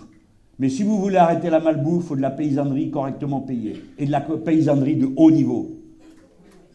Et pour que, la paysannerie de haut niveau vous fasse la quantité dont vous avez besoin pour vos enfants et pour vous-même, de lait qui ne soit pas pourri par les antibiotiques, au point que l'ONU est obligée d'organiser une campagne mondiale sur les facteurs de résistance aux microbes. Vous le savez ça, c'est moi qui vous l'apprends. Je ne vais pas vous passer une mauvaise soirée, mais quand même, je suis obligé de vous le dire. Parce que dans notre programme, il y a ça aussi, qu'il va falloir organiser un plan pour faire face à ce nouveau fléau. Vous avez besoin d'une paysannerie correctement payée de haut niveau. Pour qu'elle soit correctement payée, il faut que vous soyez correctement payé. Parce que sinon, vous ne pouvez pas acheter. Par conséquent, l'augmentation des salaires, c'est une mesure écologique. Parce que tout ce qui augmente le salaire, à la fin, c'est du mieux vivre. Là où ça rigole moins, c'est que pour faire cette agriculture-là, les camarades, mes amis, ont très bien préparé tout ça. Il ne faut pas croire, hein. on est bien organisé. C'est pas parce qu'on est des bénévoles qu'on est des amateurs. Hein. Eh bien non, eh, parce que tous les autres, euh, vous là, qui vous êtes Il y a tout dans cette salle. Il y a des ingénieurs, des techniciens, des instituteurs, des institutrices, des ingénieurs. et quand ils se mettent en mouvement, ben, ils donnent le coup de main. Donc, euh, notre programme, il va sortir euh, au mois d'octobre. Ceux qui sont déjà signataires de la France insoumise peuvent le consulter. On a mis en ligne l'état où on est arrivé aujourd'hui. Hein. On a bien travaillé. Il y a eu 3000 contributions des gens. Euh, il y a eu toutes les forces politiques, parce que contrairement à ce qui se raconte, euh, il y a des organisations politiques qui soutiennent et qui sont dans le, cadre de la bataille des insoumis. Il y a des communistes, il y a des ensembles, il y a des péchés, il y a toutes sortes de gens qui sont là. Puis il y en a plein qui n'ont pas de parti du tout et qui n'ont pas envie d'être un parti. Et c'est pour ça qu'ils sont venus dire bah, nous, on ne participe pas à la campagne, on est insoumis, voilà, bon, et puis on la fera qu'à notre tête, bah, bravo. Bref, le programme, il sera notre convention, on va la faire à Lille. Alors, vous aurez. Et puis il sera chiffré à la fin de l'année. Hein. On va y aller euh, en petite foulée parce que c'est du travail qui est fait par des gens euh, ordinaires. Hein. Alors ça sera chiffré avec sérieux. Euh, ça ne peut pas être chiffré plus sérieusement. Hein. C'est les meilleurs. Alors les autres, évidemment, on ne vous dit pas qui c'est, parce que sinon ils vont commencer la chasse aux sorcières pour trouver dans la haute administration qui c'est qui nous donne les, renseignements et les chiffres. Mais il y en a partout, ils ont l'air de ne pas comprendre que c'est les gens qui travaillent qui font tourner le pays. Et dans les gens qui travaillent, il y en a un paquet qui est de notre côté, évidemment. Donc ils aident. Donc vous aurez le programme en octobre, et il va être chiffré après, avec toutes les mesures que, je viens de, de vous présenter là. Bon, je viens de vous dire comment on s'y prend pour l'agriculture. J'ai dit une agriculture bio. Alors vous êtes tous d'accord. Vous êtes formidables, hein Tout le monde est d'accord. Mais il y a quand même un problème, non? Combien il faut de paysans? Mais personne n'a l'air de s'en soucier. Heureusement que je suis là. Alors on était là autour de la table, dit formidable, 400 000 emplois, génial, tout le monde était content. J'ai été ministre de l'enseignement professionnel. Alors j'ai dit, euh, ils sont où les 400 000 paysans? Parce qu'aujourd'hui, il en reste plus que 200 000. Donc en supposant que vous ayez 100 000 qui attendent, et puis les 200 000 qui sont là sont malheureux. Hein. Vous le savez, j'espère. Vous savez qu'il se suicide un paysan tous les deux jours. Hein. Tous les deux jours. Dans ce pays, c'est incroyable. Hein. les morts au travail, tout le monde s'en fout. 565 personnes par an meurent sur leur poste de travail. 230 000 personnes meurent de maladies professionnelles. Un paysan tous les deux jours se pend de détresse, de misère, de solitude. Silence radio. Vous n'en verrez jamais aucun, ni aucune famille venir parler de ça. Bon, bref, vous connaissez tout ça. Il nous faut 400 000 paysans. Il nous faut 700 000 personnes pour faire la transition écologique, c'est-à-dire changer les machines, les process de production, les manières de consommer. 700 000 personnes. Ce n'est pas pendant 5 minutes. Hein. J'ai fait le total. Il nous faut 3 millions de personnes pour accomplir les tâches qu'il y a à faire. Vous comprenez? Dans cette salle, il y a plein de gens qui ont des responsabilités dans la vie. Vous savez bien qu'il ne suffit pas de dire Yaka, faucon, faut que quelqu'un le fasse. Et le quelqu'un, ça ne peut pas être n'importe qui. Je suis allé dans des fermes bio, je vous garantis que les gens qui sont là, c'est Bac plus, hein C'est pas la, paysannerie de, y a 100 ans. C'est des gens bon, qui sont capables de traiter les produits sur place pour pouvoir les vendre en circuit court. Et tout ça, ça nécessite des hauts niveaux de formation. Donc il me faut 400 000 paysans. Il me faut 700 000 personnes pour la transition. Je dis il me parce que c'est moi qui suis là. Et puis si c'est moi qui m'en occupe, ben, il va falloir que quelqu'un prenne la responsabilité, non? Et il me faut puisqu'on est à Boulogne et qu'on parle d'économie de la mer, il me faut 300 000 personnes pour déclencher le plan mer. 300 000, c'est beaucoup de monde. Où je vais les trouver? Où on va les trouver, nous tous? Faut qu'ils étudient. On m'a dit pour les paysans qu'il y avait plein de jeunes qui s'inscrivaient dans les BTS et les formations des filières agricoles. Ça, c'est un bon signe. Donc on aura le monde dont on aura besoin au début. Mais après, il va falloir euh, renforcer les rangs. Donc il va falloir arrêter un certain nombre de folies, comme celles qu'ils sont en train de faire. Vous les avez entendues? L'apprentissage, l'apprentissage, l'apprentissage. Forcément, ce n'est pas leurs gosses qui y vont. Alors ceux des autres peuvent bien y aller. Bien sûr qu'il faut de l'apprentissage dans un certain nombre de métiers. Mais mes amis, comment peut-on ne pas voir que 25% des contrats d'apprentissage, rendez-vous compte, échouent au bout de trois mois au bout de trois mois, le jeune qu'elle a, on a plein de dos. Parce que c'est pas ce qu'il croyait, c'est parce qu'on lui avait dit. Et puis il n'est pas bien après, hein, dans sa tête. Il n'est pas bien. Parce qu'on lui a dit à l'école, t'es pas bon, et à l'apprentissage non plus. Salut, t'es bon à rien. Ça fait des ravages, ça, dans les têtes. Et c'est pas juste. Parce que le même, la même, au lycée professionnel, les profs lui auraient fait tenir le coup. Je dis pas que l'apprentissage soit pas capable de le faire. Je dis pas ça. Mais je dis que quand vous êtes dans une entreprise, votre boulot, c'est pas de faire prof. Prof, c'est un métier. Prof du technique, c'est un métier. Ça s'improvise pas. Alors il y en a qui me disent euh, Oui, ben on va apprendre sur le tas. Ben vas-y, apprendre sur le tas, toi. Va faire marcher une machine à commande numérique. Tu crois quoi Qu'on te donne une banane quand tu appuyé sur le bon bouton? C'est pas comme ça que ça se passe. Il faut maîtriser le process, il faut savoir faire des programmes, il faut savoir ce que vaut le matériau que vous travaillez. Vous savez que ça vaut un fric fou, ces histoires-là. Donc c'est du niveau de formation. Il faut arrêter de fermer les lycées professionnels. Ils en ont fermé 178, ces imbéciles. Et ils ont décidé que le bac pro le passerait en 3 ans au lieu de 4 ans. Pourquoi croyez-vous qu'il fallait 4 ans? Parce qu'il faut 4 ans pour bien assimiler. Vous savez ce que c'est que le niveau d'un bac pro? C'est très élevé. C'est pas où vous amenez les mains dans les poches et puis vous espérez tout de bol qu'on vous interroge sur le bon chapitre du livre d'histoire ou de géo. Je, caricature, je sais bien, j'exagère, il y en a qui vont pas être contents ici. Mais là, ça, l'enseignement pro, ça rigole pas. Hein. Vous savez faire ou vous savez pas faire? Vous savez pas faire, salut, ça sert à rien. Vous pouvez raconter ce que vous voulez. C'est très sérieux. Il faut donc pas détruire la machine à produire des têtes.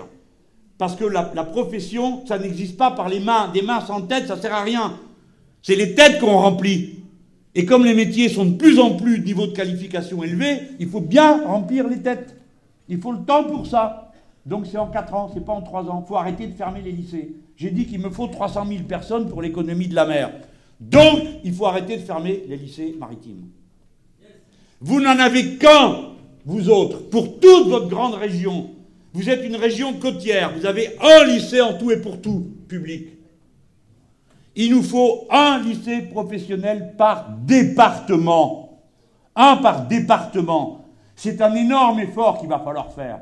Un, va falloir trouver les profs d'enseignement général qui connaissent les techniques pédagogiques. Deux, va falloir trouver les profs du technique, c'est-à-dire les ouvriers, les ouvrières d'élite qui veulent bien venir bosser pour l'éducation nationale et pour élever les autres. Voilà le travail auquel vous êtes appelés. Ce que j'essaye de vous faire comprendre, de vous faire sentir, c'est que ce qu'on a à faire est passionnant, qu'il y a de la place pour tout le monde, qu'il n'y a pas trop de bras, qu'il n'y a pas trop de tête, qu'il n'y a pas trop d'énergie, que c'est le contraire, que pour faire tout ce qu'il y a à faire, on a besoin de tout ça. Et c'est bon à rien, tout saccagé. Ici, vous deviez avoir un parc d'éoliennes. Vous vous en souvenez de cette histoire? Éoliennes en mer. Bon. Les Français, nous sommes un peuple technique. On avait mis au point des tas de machines qui fonctionnaient bien. On avait ça à l'Alstom. Et tous ces messieurs, dames, les intelligents, ont compris qu'il fallait, pour que ça vive, blablabla, compétitivité, mondialisation, cœur de métier, ragnagna. Résultat, ils ont découpé la boîte en morceaux. le chantier naval, d'un côté, oh, il n'est pas rentable, nana, les Coréens, ils produisent ça pour une biscotte et vous, vous osez pleurer. C'est pas vrai? Aujourd'hui, le carnet, il est pour 10 ans rempli. Pourquoi? Parce que le niveau technique atteint par le chantier et par les ouvriers et les ouvrières qui sont dedans fait qu'on produit plus vite qu'ailleurs. Mais pour produire plus vite, faut des gens mieux formés, avec des plus hauts niveaux de qualification. Et on y est arrivé. On avait l'Alstom de Belfort, que vous connaissez, qui fabrique des locomotives. Ça fait un moment qu'il y en a un paquet qui rôde autour de cette histoire. Mais il ne faisait pas que ça. Il produisait des turbines pour les éoliennes. Pas que pour les éoliennes, aussi pour les centrales nucléaires, je dis par parenthèse. Mais c'était une grosse boîte qui fabriquait des éoliennes. L'éolienne, c'est une des énergies du futur, vous le savez, j'espère. Si on veut arrêter le nucléaire, il faut arrêter le nucléaire. Mais il faut passer à une autre énergie. On ne va pas s'amener en disant Allez, on arrête le nucléaire. Et comment on fait? Bon, on ne sait pas, on verra. Non, ça, c'est pas sérieux. Il y en a pour 10 ou 15 ans pour arrêter le nucléaire. Les gens qui travaillent dans le nucléaire sont les premiers à être utiles pour cette opération-là. Vous savez que la première centrale qu'on a commencé à démonter, on y est toujours, ça fait 15 ans que ça dure. Parce qu'on ne sait pas le faire. On ne sait pas refroidir les déchets nucléaires. Il y a donc de la recherche fondamentale qu'il faut mettre en route. Donc arrêtez de, ce truc de fou qui consiste à dire la recherche appliquée, la recherche appliquée. Dis donc, toi là-bas, ça fait un moment que tu cherches, faut trouver. On connaît les brutes qui ne comprennent pas comment l'esprit humain fonctionne. Ça ne marche pas à coup de fouet, la recherche fondamentale. Et il faut de l'argent pour la recherche fondamentale. Mes amis, nous avons des stocks de déchets nucléaires dont nous ne savons plus quoi faire. J'ai participé à un débat, vous n'allez pas me croire, je vous le raconte quand même vite fait. Au Sénat, qu'est-ce qu'on allait faire des déchets? Alors, il était question de les enterrer. Ça s'appelle dans des laboratoires, comme il y en a à Bure, qu'on est revenu dessus. Eh bien, vous savez, il y a quelqu'un qui dit, ben, il n'y a qu'à les jeter en mer. Parce qu'il y a tellement d'eau, ça va amortir le rayonnement. Ben voyons. Il y a un autre qui dit, bon voilà qu'à les envoyer dans l'espace. Pourquoi pas? Il faut espérer que ça parte bien. Hein. Parce que si jamais ça retombe, c'est pour tout le monde. C'est pour vous dire qu'on est arrivé à un point, je vous le présente de manière plaisante, pour que vous compreniez que les grands esprits sont là comme ça, devant un problème. Ne savent pas comment répondre. Et pourtant, c'est une question sérieuse, non? Donc c'est maintenant qu'il faut décider d'arrêter. Et il y en a pour 10 ou 20 ans pour y arriver. Plus on tarde à le décider, plus ça prendra de temps et plus la probabilité d'un accident augmente. La dernière fois qu'on a fait campagne ensemble, on a dit on va faire un référendum. Pourquoi? Parce que tout le monde était divisé sur ce sujet, toutes les familles politiques. Moi, ma conviction est faite. Mais entre-temps, mes amis, depuis 2012, il s'est quand même passé quelque chose, non? Fukushima. Ben, vous ne pouvez pas, si vous, vous prétendez vous occuper des affaires de votre pays, et aimer votre patrie. Vous ne pouvez pas dire ben, je m'en fous, ça n'arrivera pas chez nous. Ah, papa, papa, papa, c'est pas sérieux ça. C'est pas dangereux. Oui, tant que c'est pas dangereux, c'est pas dangereux. Mais quand c'est dangereux, ça y va. Hein. Je ne vais pas vous raconter où sont installées les centrales nucléaires en France. Je ne vais pas vous faire peur pour que vous puissiez dormir tout à l'heure quand vous allez rentrer à la maison. Ah ben ouais, non, mais il faudrait peut-être s'en soucier. Celles qui sont dans la vallée du Rhône, elles sont à côté de l'industrie chimique. Celle qui est dans la vallée, dans, dans l'estuaire de la Gironde, là-bas, à Blaye, la dernière fois, heureusement qu'il y a un ingénieur qui réfléchit. Il y avait des creux de 7 mètres et un vent de 140 km. Il a bien vu que les prises d'eau froide étaient en train de se boucher. Et le gars, il a réfléchi assez vite. On, devrait lui faire une statue à cet homme-là. Hein. Il a dit bon, ben, si c'est comme ça, les prises d'eau froide vont se boucher, il va y avoir un problème, je coupe. Il a arrêté la centrale. Et il s'est rien passé. Bordeaux est à 50 km, mes amis. Ce que je viens de vous raconter, c'était un petit Fukushima. Petit parce qu'il n'y a qu'un réacteur, là, deux, pardon. On ne va pas faire peur aux gens. Mais si vous êtes responsable du pays, vous ne pouvez pas passer à côté de ça, vous fermer les yeux en disant ça finira par aller, ça va bien aller, à la Hollande, quoi. Oh, verra, bon, euh, on fermera en 2042. Et d'ailleurs, je nomme une commission. Non, ça, c'est pas sérieux. C'est un problème qui est d'une très grande gravité. Et nous devons le traiter avec sérieux, discipline. D'un côté arrêter, de l'autre côté passer à 100% renouvelable. Pour faire 100% renouvelable, il faut des milliers de gens au travail pour s'y mettre. Donc viens à ces éoliennes. On faisait Alstom, faisait ça. Et puis on en avait une autre de boîte. J'ai perdu le nom, tant pis, on n'a pas besoin, vous vous rappellerez mieux que moi. Non, ça y est, je l'ai retrouvée. Adwen, elle s'appelle. C'est une boîte d'Areva. Donc il y avait deux boîtes françaises pour faire des éoliennes. La première, on l'a vendue à General Electric. Ça tombe bien, le premier parc d'éoliennes en mer installé par les Français, c'est au large des États-Unis. Donc on était en pointe. On leur a vendu. Et cette boîte, elle était en train de se fusionner avec une entreprise espagnole. Très bien, Areva a tout vendu à des Allemands. Pourquoi pas? Mais enfin, on était en train de faire une filière quand même, on a investi. On a les ingénieurs, les techniciens, femmes et hommes capables de faire tout ça. C'est un gâchis épouvantable. Regardez quelle bande de bons à rien c'est. Et pourquoi on a le droit de se mettre en colère? Quand ils nous font la leçon sans arrêt du sérieux, du réalisme et blabla, tout ça. Il y a un plan européen. S'appelle le Fonds pour euh, FEMAP, je crois. Hein le Fonds européen pour les affaires maritimes et de la pêche. Voilà. Voilà. Ferme, ferme, ferme. Voilà, ferme. 580 millions pour la France. OK? 580 millions pour la France. Un demi-milliard. À condition de présenter des plans. Qu'est-ce qu'ils ont fait? Là, vous suivez quand même. Qu'est-ce qu'ils ont fait? Exactement. Rien.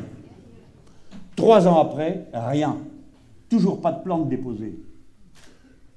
Vous vous rendez compte? Alors là, il paraît qu'ils sont prêts. Parce qu'on a été quelques-uns à dire, écoutez, si vous ne savez pas le faire, nous, on a les gens pour le faire. Il paraît qu'ils sont prêts, qu'ils vont le déposer. Mais l'Europe, elle est comme toutes les collectivités, indépendamment de tout ce qu'on peut lui reprocher. Des gens qui ne demandent rien pendant trois ans, on reprend, on reprend l'argent. C'est donc des millions de perdus qui auraient pu être affectés.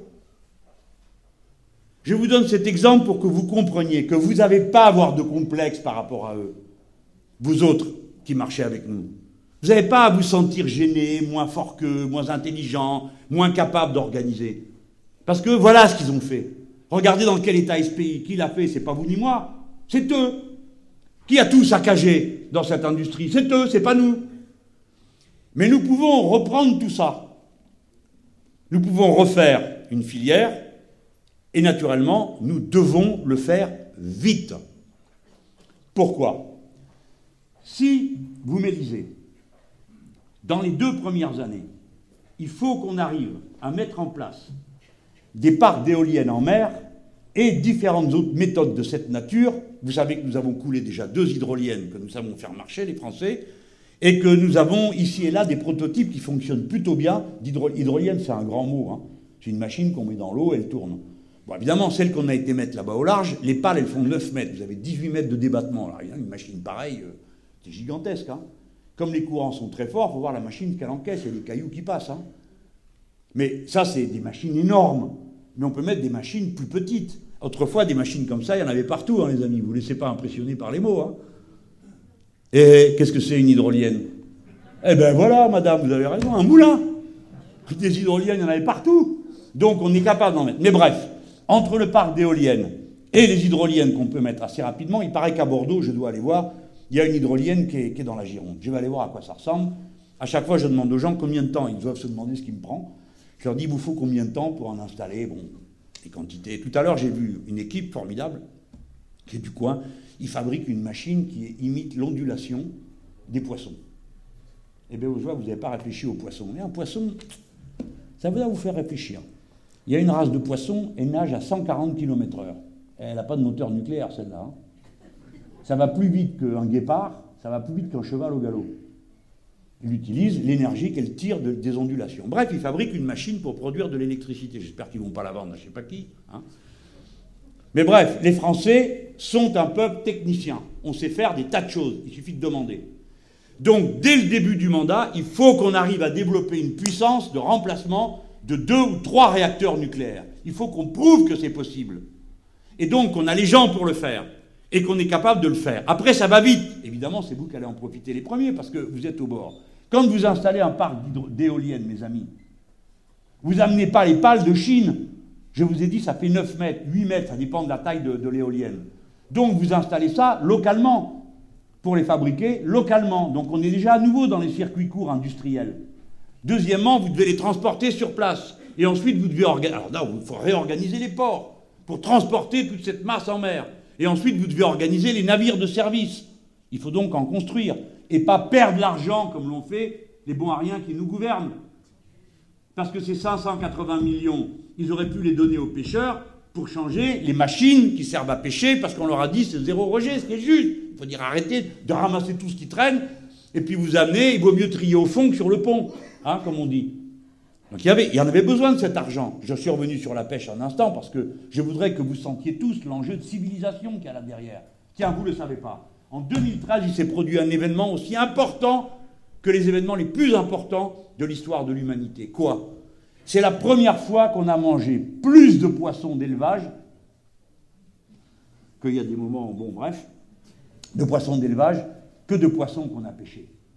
Eh bien, c'est une rupture aussi importante que celle quand on est passé de la cueillette à l'agriculture et de la chasse à l'élevage.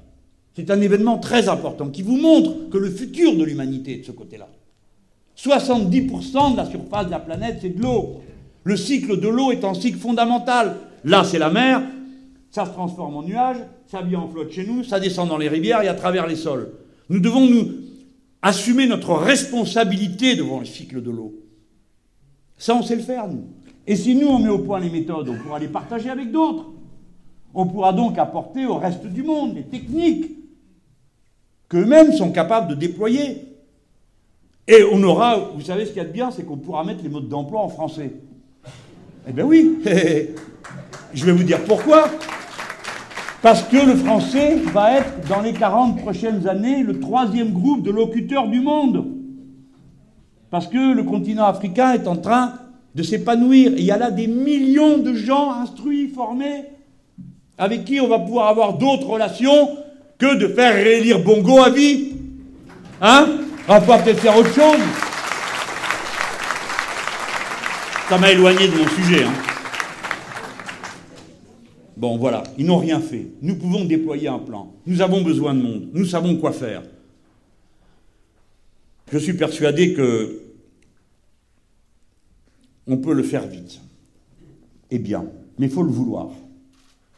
Je ne sais pas si vous avez suivi vos discours à Toulouse, à la fin, ça, pouvait paraître un peu refroidissant. J'avais dit, j'avais trouvé une phrase d'un stoïcien qui disait, de, Sénèque, qui disait Le jour où vous, renoncerez à espérer, je vous apprendrai à vouloir. Il ne faut, pas rester comme ça, attendre que le truc vienne. Je dis pas, je ne me mêle pas de vos vies, je sais que vous vous battez tous, qu'on a tous euh, déjà à démêler nos propres problèmes et puis après ceux des autres. Mais la volonté populaire, il faut qu'elle se construise ce que, ce que vous me voyez faire en ce moment, avec vous tous. Nous sommes 130 000 engagés dans la France insoumise. C'est un engagement à géométrie variable, c'est pas à l'ancienne. Moi, je viens d'un monde où euh, on, rentrait dans les partis. J'ai toujours été membre d'un parti politique. C'est quasiment une religion, quoi. Maintenant, c'est pas pareil. Les gens, ils participent à une chose, à une autre. Ils sont instruits. Ils ont des émissions en commun. Le parti n'a pas besoin de leur apprendre. Ils n'ont pas besoin de vous. Ils n'ont pas besoin que vous leur teniez la main. Ils apprennent par eux-mêmes, ils lisent, et ils décident une forme de participation. Nous sommes en train de construire un mouvement, mais ce mouvement, il préfigure la France que nous voulons construire. Demain, on ne peut pas faire tout ce que je vous ai dit seulement en mélisant. Il faut déjà le faire. Mais après, il faut que tout le monde s'y mette. On ne pourra pas changer ce pays d'en haut et en maintenant le système de la monarchie présidentielle. Ce n'est pas possible. Ce n'est pas possible. Il faut que les gens s'y mettent. Et pour qu'ils s'y mettent, il faut qu'ils dégagent le vieux monde, qu'ils ouvrent, qu'on fasse respirer le pays. Bon, ça c'est une ambition de Gaulois. Il paraît que c'est le sujet. Alors l'autre, il dit euh, que quand on devient français, nos ancêtres sont gaulois. Et alors moi, j'ai pas fait comme tout le monde. Parce que tout le monde s'est mis à aboyer. Ah, nos ancêtres les gaulois. Ah bon? C'est comme vous voulez. Vous pensez que nos ancêtres sont des Gaulois. Je trouve pas ça très raisonnable. Mais je suis d'accord pour qu'on discute de l'identité. Allez, vous voulez parler de ça? Venez. Parlons-en. Parce que nous avons quelque chose à dire. Nous avons quelque chose à dire sur l'identité de la France. Oui, oui. Certainement pas gaulois. Bon, c'est marrant quand même, parce qu'on aime tous Astérix et Obélix. Moi, je veux bien faire, euh, je veux bien faire Panoramix. Hein. Vous choisissez votre rôle. Euh, bon, ça nous va, mais enfin, ça tient pas debout. Euh, bon, des Gaulois, il y en avait de toutes les variétés possibles. Je suis sûr que vous savez comment vous appelez votre tribu de Gaulois, là? De qui vous êtes les, descendants? Vous le savez? Qu'est-ce qu'ils sont instruits ici? Les Morins, il paraît. Il paraît que vous en avez envoyé 5000 prendre une pilée à Alésia. C'est pas malin, hein Bon, des Gaulois, vous le savez, il y en avait de toutes sortes, toutes sortes de tribus. D'abord, ils ne s'appelaient pas eux-mêmes Gaulois, c'est une invention des Romains. Et nous autres, les Français, parce qu'on est à part, quand on a fabriqué le récit national, c'est bien qu'on ait fabriqué un. Évidemment qu'on en hérite. Moi, mes ancêtres, ils n'y étaient pas. Hein. Mes ancêtres, c'était des Ibères et des Romains, je ne sais pas quoi. Les gens qui tournent en rond là autour de la Méditerranée depuis 3000 euh, ans, c'est tous les mêmes, un coup là, un coup là, un coup là, un coup là, et on recommence. Bon. Donc c'est pas on a inventé un truc qu'on est le seul peuple d'Europe à avoir fait. Nous sommes les descendants des Gallo-Romains. Ben voilà, on s'est inventé euh, encore une qualité. Les Espagnols auraient pu s'appeler les Ibéro-Romains parce qu'ils ont donné trois empereurs à Rome, nous, rien du tout, hein, un. Et encore, il était de passage. Julien l'Apostat, un brave type. 389 de notre ère, bon, a un moment. C'est pour dire, c'est pas ça. Mais si vous voulez chercher une identité, eh bien moi je suis d'accord pour avoir cette discussion. Dans l'histoire de France, ce qui fait sens, c'est la rupture, pas la continuité. La France n'a jamais eu ce territoire-ci dans son histoire. Si vous parlez de l'Ancien Régime, toutes sortes de provinces, actuellement République française, n'étaient pas incluses dans notre territoire national. Les gens ne parlaient pas la même langue, les gens n'avaient pas la même religion, ils n'avaient pas les mêmes instruments de mesure. C'était le royaume, c'est un autre monde. Ce qui fait sens, c'est la rupture. Et la grande rupture qui a déchiré le monde entier, ce moment dont Goethe dit, c'est le début de l'ère moderne. C'est la grande révolution de 89. Si nous avons un passé commun, qui que nous soyons, quels que soient nos ancêtres, c'est la grande révolution qui nous rend égaux. C'est ce que dit la révolution. Nous sommes tous semblables, nous sommes égaux en droit. Et il y a des droits universels. Ce sont les droits de tout être humain. Voilà notre identité. Vous ne devez pas avoir peur de ce débat, même si nous sommes nombreux à dire qu'il y aurait d'autres sujets aujourd'hui. Mais nous n'en avons pas peur. Il n'y a pas ceux qui auraient une idée de la France et ceux qui n'en auraient aucune. Nous en avons une. Et c'est cet héritage-là que nous transmettons d'une génération à l'autre. Et si nous sommes les enfants de quelque chose, c'est de cette extraordinaire illumination de l'histoire des êtres humains. Nous n'avons pas d'autre maître que nous-mêmes. Nous n'avons aucun autre recours que notre intelligence pour décider de ce qui est bon et de ce qui est mauvais. Et nous pouvons changer d'avis en route. Et nous pouvons croire ou ne pas croire. La liberté de conscience est le fondement de toutes les libertés. Chacun d'entre nous sait qu'il est lui-même, parce qu'il est libre de penser, différemment sur des sujets et différemment au cours de sa vie. Nous sommes les enfants des Lumières. Nous sommes les enfants de la grande révolution de 89. Nous sommes les héritiers de cet effort permanent du peuple pour se hisser sur la scène de l'histoire et prendre en main son destin et organiser sa vie avec le souci des autres, pas seulement pour, pour exercer je ne sais quel privilège idéologique de telle ou telle classe. D'autant que maintenant, la tâche que nous avons à accomplir, et c'est avec ça que je veux conclure dans vos esprits. Dans cette salle, il y a des gens qui ont mon âge, des autres un peu plus jeunes et des autres un peu plus vieux. Quelque chose de radicalement neuf nous arrive à tous. Autrefois, on avait le temps. C'est pas ce coup-là, ce sera le suivant, etc. Nos anciens ont eu beaucoup de patience. Nous nous en manquons souvent. Mais ce qui est nouveau, c'est que cette fois-ci, dans l'histoire, nous allons incarner quelque chose qui ne concerne pas qu'une classe sociale, qu'un groupe social, mais qui va concerner l'humanité tout entière.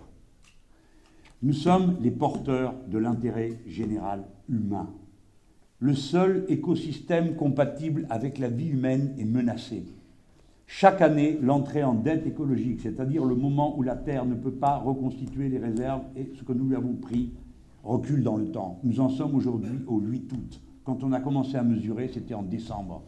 Tous ceux qui connaissent quelque chose à ces questions savent que le réchauffement climatique est commencé et que la dispute pour savoir si la part de l'activité humaine a un impact ou pas est absurde. Elle a un impact, même si le système a toujours été métastable dans les temps profonds et que le climat a changé à plusieurs reprises. Nous sommes dans l'ère de l'Anthropocène. Les êtres humains sont devenus une force matérielle parmi les plus importantes de la nature elle-même. Savez-vous que les êtres humains transportent plus de gravats que toutes les forces de la nature réunies? La pluie, les fleuves, la mer, les êtres humains en déplacent davantage que toutes ces forces naturelles. Nous sommes en train de détruire la maison commune. Nous ne savons pas dans quel délai cette catastrophe pourrait nous frapper mais elle nous frappera de toutes les manières possibles. Et alors, vous avez à vous demander, tous ensemble ou chacun pour soi? Autrefois, je disais aux gens pour rigoler, parce qu'il faut bien détendre sur les sujets sérieux, je disais, vous avez un choix politique. Les uns vont répondre tous ensemble, et donc on va essayer de changer le système tous ensemble. Les autres vont dire, bon, on va s'arranger. Il y en a toujours un. Ça sera moins pire. Alors ça vous donne cette ville en Inde où on a appris à tout le monde à nager parce qu'ils sont noyés tous les trois mois pourquoi pas? Et puis a ceux qui disent, bah non, c'est le marché qui va régler le problème. Donc vous n'avez qu'à investir dans les entreprises de déménagement. Parce que 50% de la population française vit à moins de 100 km d'une côte. Et c'est le cas de l'humanité tout entière. C'est le défi qu'il va falloir relever. Et cette fois-ci, on ne va pas déménager des marchandises d'un bout à l'autre du monde pour que ça coûte moins cher. Cette sottise, moins cher, ça n'existe pas. Il y a toujours quelqu'un qui paye. C'est celui qui est au bout de la chaîne, qu'on a fait galérer, misérer, pour rien, pour que vous puissiez acheter votre troisième t-shirt à 1 euro, ou à 2 euros, ou à 3. Pour rien. C'est la nature saccagée. Pour rien. De manière irresponsable. Bref, c'est ça que nous allons porter. Et dans la campagne qu'on va faire là tous ensemble,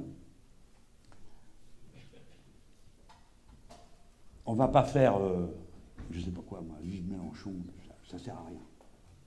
Il faut faire avancer les esprits. Il faut éduquer. Il faut former. Il faut faire réfléchir. Pas affoler, faire réfléchir. Rationaliser les comportements. Pousser les gens à aller du meilleur de leur pente, pas du plus mauvais. Alors c'est dur, hein, parce qu'il y a des jours où il vous ramène tout à la case départ. Un assassinat, un attentat, et hop, il faut tout recommencer. Et puis l'esprit revient. Et nous, nous devons être cette sorte d'avant-garde-là, s'il y a une avant-garde. On éclaire la route. On ne dit pas, on ne doit pas dire fais ci, fais ça. Regarde, examine, demande-toi. Comment tu verrais l'affaire? Bref. Là, je parle juste à ceux qui sont déjà convaincus. Hein. Les autres, bah, on est comme ça, voilà. Comme vous me voyez, je suis tout le temps. Et je serai demain. Comme ça, vous n'aurez pas de surprise. Qu'est-ce qu'on doit faire chacun? Vous prenez votre papier, un cahier de texte. D'ailleurs, je vais vous faire un petit livre pour que vous en sortiez. Et vous prenez dix noms. Et vous avez jusqu'à avril prochain pour que ces dix-là, ils fassent ce qui compte. La liberté, c'est le bulletin de vote. Il y a plein de gens qu'il faut convaincre d'aller voter. Il y en a, ils ne sont même pas inscrits. Il y en a d'autres, ils disent ça ne sert à rien. C'est tous les mêmes. Ah, mais ah, on va dire, ben, si c'est tous les mêmes, c'est eux qui ont gagné, toi, tu es tellement ballot qu'il ne va pas pour les virer. Ah oui, vu comme ça, ah bah oui, ben, vu comme ça, c'est que comme ça que ça se voit. Si tu ne le fais pas, ils vont le faire à ta place. Si tu ne fais pas de la politique, la politique s'occupe de toi. Et nous allons commencer. Pourquoi je vous dis cette liste de dix noms? C'est parce que chacun d'entre nous, vous en serez au même point que moi, du travail à faire. Moi, je sais qu'on doit passer de 4 millions de voix qu'on avait la dernière fois, il faut qu'on passe à 6 ou à 7 millions. On a 2 millions de voix à gagner. Si on passe à 6 ou à 7, le piège va se refermer sur les autres. Parce qu'on peut être au deuxième tour. Ce n'est pas de la magie, c'est un travail de conviction. L'essentiel de la politique, l'enjeu, c'est la conscience des gens. Chacun d'entre nous peut faire sa part à l'endroit où il est. Tous, on peut le faire. Et là, ce n'est pas de la magie, c'est notre intervention qui va changer le cours des choses. Et ça, ce processus-là, il faut que notre manière de travailler ressemble à l'objectif que nous voulons atteindre. L'objectif, c'est la révolution citoyenne. La révolution citoyenne, c'est oublier l'imagerie des barricades, des bâtons et tout ça. C'est pas comme ça que ça se passe. C'est les citoyens qui entrent en action. Dès qu'on commence, le lendemain du jour où vous m'élisez, je prends les dispositions pour convoquer une assemblée constituante pour changer la règle du jeu politique dans ce pays. Voilà ce Pour abolir la monarchie présidentielle. Et à ce moment-là, des milliers de gens qui n'y avaient pas pensé vont se poser toutes sortes de questions. Qu'est-ce que je veux Un régime présidentiel, un régime parlementaire, quelque chose entre les deux? Ah, qu'est-ce qu'il a dit Mélenchon? Oui, il veut faire un référendum révocatoire pour renverser les élus en cours de route on le Ah bon Ah, comment on fait? Plein de gens vont se poser des questions. Mes amis, ce que je viens de vous raconter, je l'ai vu déjà se faire dans des pays qui avaient bien moins de moyens que nous. Je l'ai vu dans les pays d'Amérique latine, c'est pour ça que j'en parle. Je l'ai vu aussi se faire en Tunisie, qui sont des peuples frères avec nous et sœurs. Les Tunisiens ont été magnifiques. Toutes les difficultés qu'ils ont surmontées, ils sont arrivés au bout de leur constituante. Maintenant, ils sont à d'autres tâches, mais c'est ça la révolution citoyenne. Les gens s'impliquent, prennent le pouvoir c'est ma stratégie révolutionnaire. Je suis prêt à entendre tous les débats et à y participer. Mais celle-là, au moins, elle est concrète. C'est le peuple, pour le peuple, par le peuple. Et c'est une méthode politique cohérente. Et si quelqu'un en a une autre, il faut qu'il me dise laquelle. Ceux qui me disent à moi, il n'y a pas de baguette magique. Eux, ils passent leur temps à se présenter comme des baguettes magiques. Écoutez-nous, votez pour nous, nous allons régler ci, nous allons régler ça. Ils ne règlent rien. Et regardez leurs propositions, je vous en supplie. Allez à un meeting de droite. Écoutez ce qu'ils disent. On n'est pas en guerre civile. Il faut faire fonctionner la jugeote, la réflexion, pour être bien sûr de soi. Parce que ces gens-là cherchent à vous hypnotiser. C'est ça qu'on va faire. Alors, pour ça, il bah, faut en réunir les conditions. Voilà. Déjà, ceux qui n'ont pas signé et que j'aurais convaincu ce soir, bah, signez. Ben oui, c'est comme ça qu'on fait, hein, les petits ruisseaux font les grandes rivières. Et puis, si je vous ai convaincu que ça vaut la peine, regardez où on en est du programme. On va faire la convention à Lille, et puis après, il va être imprimé. Vous l'aurez. Je suis parti du précédent programme. Une personne, c'est rien sans un programme. Même un beau parleur comme moi. Qu'est-ce que ça veut dire? Il parle bien et voilà. On va voter pour lui parce qu'il parle bien. Non, parce qu'il y a un programme. Et, vous devez commencer, mes amis. Si on fait équipe ensemble, vous devez commencer par le lire. Parce que vous devez savoir ce qu'on va faire. Il y en a quelques-unes, il va falloir les défendre. Hein. Vous allez voir comment ils vont vous tomber dessus quand vous allez dire qu'on va augmenter les salaires. Ou qu'on va faire 100% de remboursement. Vous allez voir qu'ils vont glapir. Combien ça coûte? Combien ça coûte? Eh, Calmez-vous, ça vient. On va vous dire combien ça coûte. Donc c'est une bataille. Et souvent, le début de la révolution citoyenne, ça consiste à ramener le peuple à la politique, en commençant par ceux qui en sont le plus éloignés. Vous devez ramener à la citoyenneté ceux d'entre nous qui sont les plus démunis, les plus perdus. Et c'est normal qu'ils soient perdus. Comment voulez-vous vous y retrouver et comprendre quelque chose quand on vous dit que vous avez un gouvernement de gauche et qui vous traite plus mal qu'un gouvernement de droite? Comment voulez-vous que les gens s'y retrouvent? Comment voulez-vous que, quand on dit que je suis la gauche de la gauche, de la gauche, de la gauche, de je ne sais plus quoi à la fin?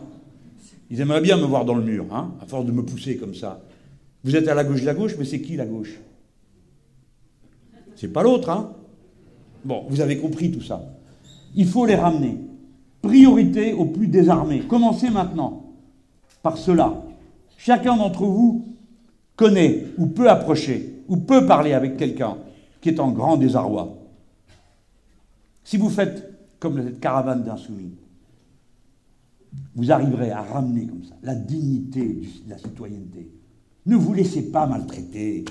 Arrêtez de répéter ce que tout le monde dit. Oui, ben c'est tous les mêmes. Non, c'est pas vrai, c'est pas tous les mêmes. Il y en a qui sont pires que d'autres. Déjà pour commencer, si vous ne voulez pas admettre qu'il y en a qui sont meilleurs que d'autres, au moins soyez capable de voir qu'il y en a qui sont pires que d'autres. Et puis si vous vous en occupez pas vous, qui va le faire?